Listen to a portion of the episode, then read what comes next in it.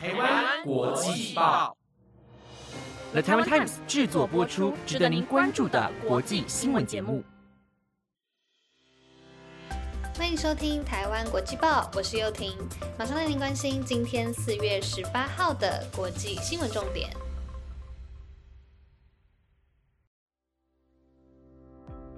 各位听众朋友，晚安。还记得上周本土四百多例就已经很害怕了，结果过了一周，今天本土确诊已经暴增到一千三百九十例，实在是非常恐怖啊！但想跟大家呼吁，没有人愿意确诊。广告上的那句 slogan：“ 我们共同的敌人是病毒，不是彼此。”希望大家可以记得。好啦，马上进入今天的国际新闻重点吧。今天会带来乌克兰、俄罗斯最新消息，尹锡悦上任后日韩关系的变化，以及中美庆祝猫熊协议的新闻。想知道更多新闻内容吗？那就赶快跟我一起听下去吧。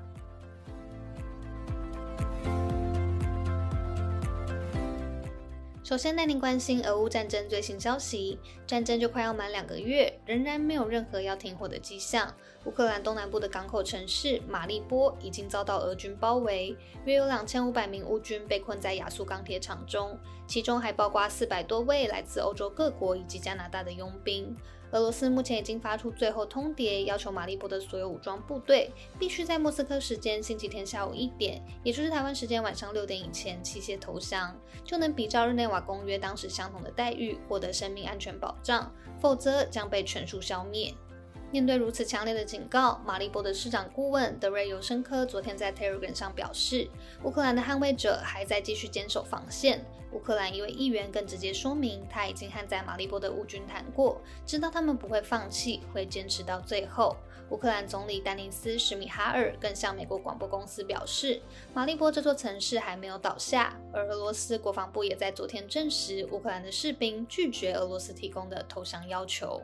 乌克兰总统泽伦斯基受访时强调，若马利波的军队遭到歼灭，将会破坏乌克兰与俄罗斯之间所有的谈判，保证不会拿领土和人民拿作谈判筹码，呼吁盟友能够提供武器给乌克兰。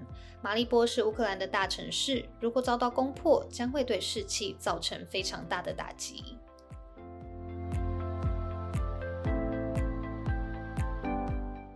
接下来带您关心一位教宗在复活节批评俄罗斯的新闻。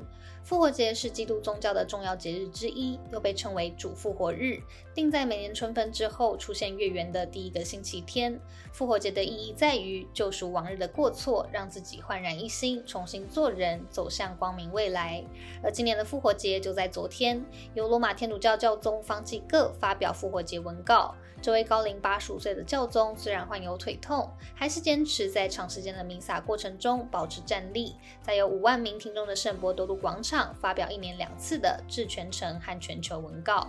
这份文告主要谈到乌克兰，方济各将这场战争的震撼与传道者看到耶稣复活的震撼相比较。他悲痛地提到，在这个有战争的复活节，我们的目光难以置信，不忍乌克兰被拖入残暴和毫无意义的战争，更以非正义、侵略、入侵等词来批评俄罗斯的行动。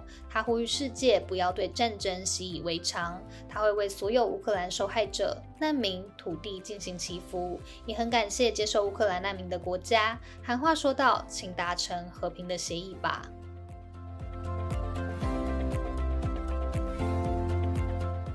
接着带您关心政治消息。前阵子有陆续报道过南韩现任总统尹锡悦的相关新闻。尹锡悦将在五月十号正式就职。就职前，除了寻访国内各地区，他也将陆续派遣顾问团访问其他国家。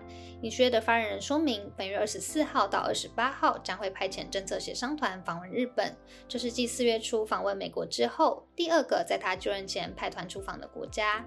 预计会由国会副议长郑正硕担任团长，带领尹锡悦的外交。智囊团共七人一同前往，和日本外务省、政党和财界人士相互交换意见。其中，首尔大学国际研究院教授朴哲熙是曾经被派往美国顾问团的一员，可能会将美韩之间讨论的内容转达给日本。根据报道，尹锡悦向日本传递他对于改善日韩关系的强烈意愿，也透过发言人表示，期待能与日方商讨对北韩的相关策略，也希望对日韩间还没解决的问题奠定基础。日方则认为尹学的态度相当积极，会考虑紧密合作。而这次日本会派谁参加尹学的就职典礼，是南韩非常在意的问题。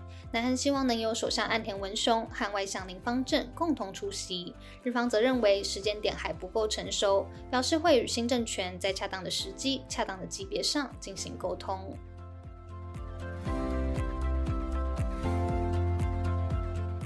接下来带您关心社会新闻，美国近期治安问题非常严重。这几周好几度传出大规模的枪击事件。上周浩伟才提到，有个戴防毒面具的男子丢出烟雾弹后开枪扫射的地铁无差别枪击案。这个案件还隔不到一周，就在昨天，美国宾夕法尼亚州的匹兹堡又再次发生一起枪击案。目前整起案件仍在调查中。根据警方发布的新闻稿指出，案件发生在当地凌晨一点左右，有一间位于毕兹堡的 Airbnb 正在举行一场超过两百人的派对，更包含了非常多未成年人士。派对进行到一半，突然有枪手在屋内朝着人群开枪，造成多人伤亡送医，其中有十一人中弹，两名青少年因此死亡，身份还有待厘清。当地警方声明指出，案发后，远警抵达现场，看到 Airbnb 中的人们纷纷逃出，有些人情急之下直接从窗户跳下来，造成身上多处擦伤以及骨折。非枪击伤者也有出现挫伤、撕裂伤的情形。警方目前估计，凶手至少开了五十枪，也有从屋子外面开枪的痕迹。甚至警方到场后，附近还是频频传出枪声。目前正在调查凶手在八个不同现场遗留下来的证据，也正在和现场目击者厘清当。时的状况，盼望能尽快破案。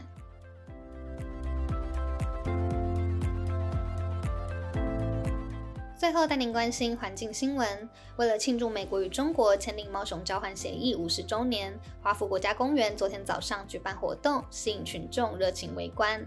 活动由华府国家公园最有名的猫熊妈妈美香和宝宝小奇迹担任主角。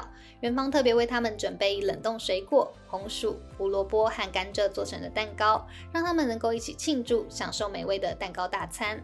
虽然猫熊爸爸天天没有一起参与吃蛋糕活动，但当中国大使秦刚致辞表示猫熊是中美友谊的象征时，天天在附近大口咀嚼竹子的声音也被现场收音收录进去，意外成为小插曲。猫熊交换协议是一九七二年美国前总统尼克森造访中国时签下的协议。中国在一九七二年四月十六号将玲玲和星星两只大猫熊送给美国，中美的猫熊外交就此展开。当时这两只大猫熊一直是动物园的明星，但它们生下的小猫熊都没有成功生存下来。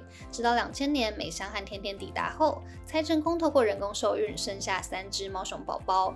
而小奇迹则是美香在前年以二十二岁高龄产下。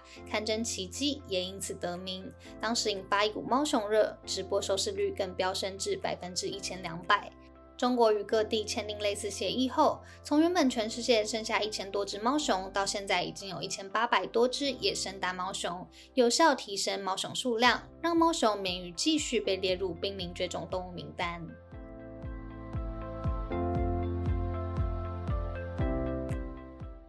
又来到分享影剧清单的时候啦！一直以来都是跟大家分享欧美的影剧，今天想来分享一下最近刚播完的韩剧《二十五二十一》。与以往王子总裁般甜甜的恋爱相比，近期有些韩剧加入现实的考量，也更细腻刻画人物，让我非常喜欢。这是一部讲述时代带给不同家庭、行业、环境影响的故事。不知道大家对于初恋的想法是什么呢？